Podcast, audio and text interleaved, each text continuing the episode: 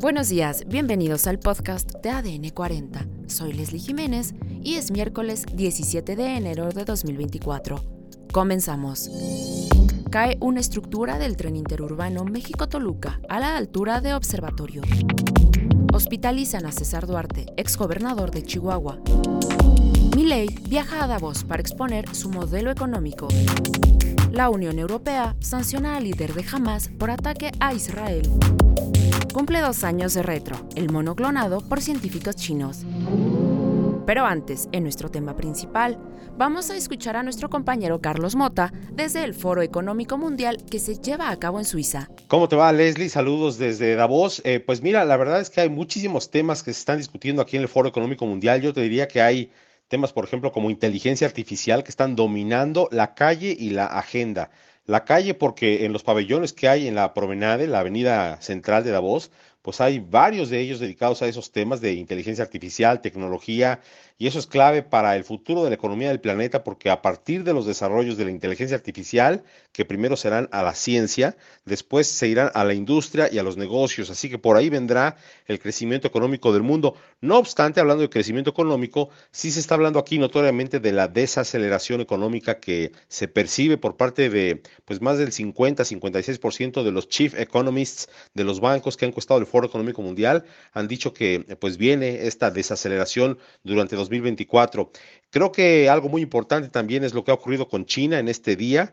Eh, China tuvo una presencia muy grande con una delegación amplísima liderada por el premier, el primer ministro Li Qiang, y él ha dicho que propugna porque el multilateralismo sea real, sea realmente multilateral de todos los países y no nada más que unos cuantos dicten las reglas.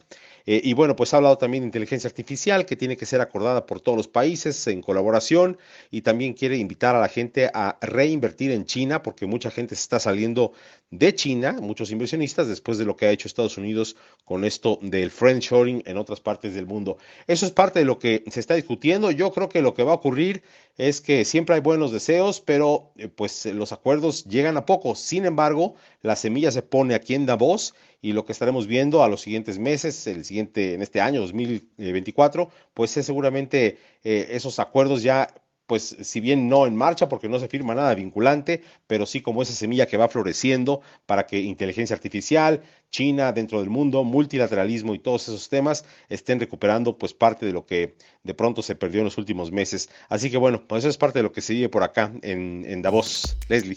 En más noticias, este martes se reportó la caída de una estructura en los trabajos de construcción del tren interurbano México-Toluca, cerca del Metro Observatorio en la alcaldía Álvaro Obregón al poniente de la Ciudad de México. En una tarjeta informativa, la Secretaría de Obras de la Ciudad de México detalló que la grúa que realizaba la maniobra presentó una falla, misma que originó el hecho. Detallaron que no se reportan personas heridas. En el lugar se realizó un dictamen para determinar el origen de lo ocurrido.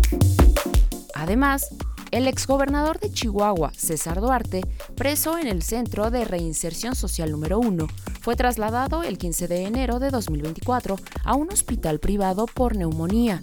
Sus abogados informaron que desde hace meses tiene su salud muy comprometida y desde el viernes los médicos solicitaron su hospitalización para valorarlo. Por otro lado, el presidente Javier Milei se reunirá hoy con el canciller británico David Cameron como parte de su participación en el Foro Económico Mundial de Davos. Además, el vocero Manuel Adorni adelantó que el próximo 11 de febrero Milei será recibido en Italia por la primera ministra, Giorgia Meloni. En más información, la Unión Europea sancionó al líder de Hamas, Yahya Sinwar, por el ataque que la milicia palestina cometió contra Israel el pasado 7 de octubre, en el que murieron más de 1.200 personas. Las sanciones suponen la prohibición a que el líder de Hamas pueda entrar a la Unión Europea y que se congelen sus bienes y activos en las entidades europeas. Al mismo tiempo, está discutiendo la posibilidad de aplicar medidas restrictivas contra los colonos israelíes que han llevado a cabo ataques a los asentamientos de Cisjordania. Además, luego de haber visto la luz en 2020, el mono clonado de nombre Retro cumple dos años de vida y es hasta ahora cuando la Academia China de las Ciencias lo presenta. Retro es un monoclonado mediante la misma técnica utilizada con la oveja Dolly, que consiste en sustituir la capa de células que da lugar a la placenta. Y en los deportes, de acuerdo con el programa español El Chiringuito, la directiva del Barcelona solo dará una oportunidad más al técnico español Javier Hernández, quien en caso de fallar será sucedido por Rafa Márquez.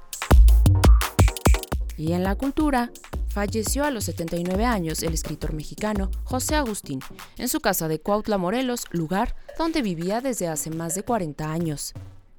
Esto fue todo por hoy en el podcast de ADN 40. Soy Leslie Jiménez y recuerda seguir a ADN 40 en Spotify, Apple o tu plataforma de audio favorita.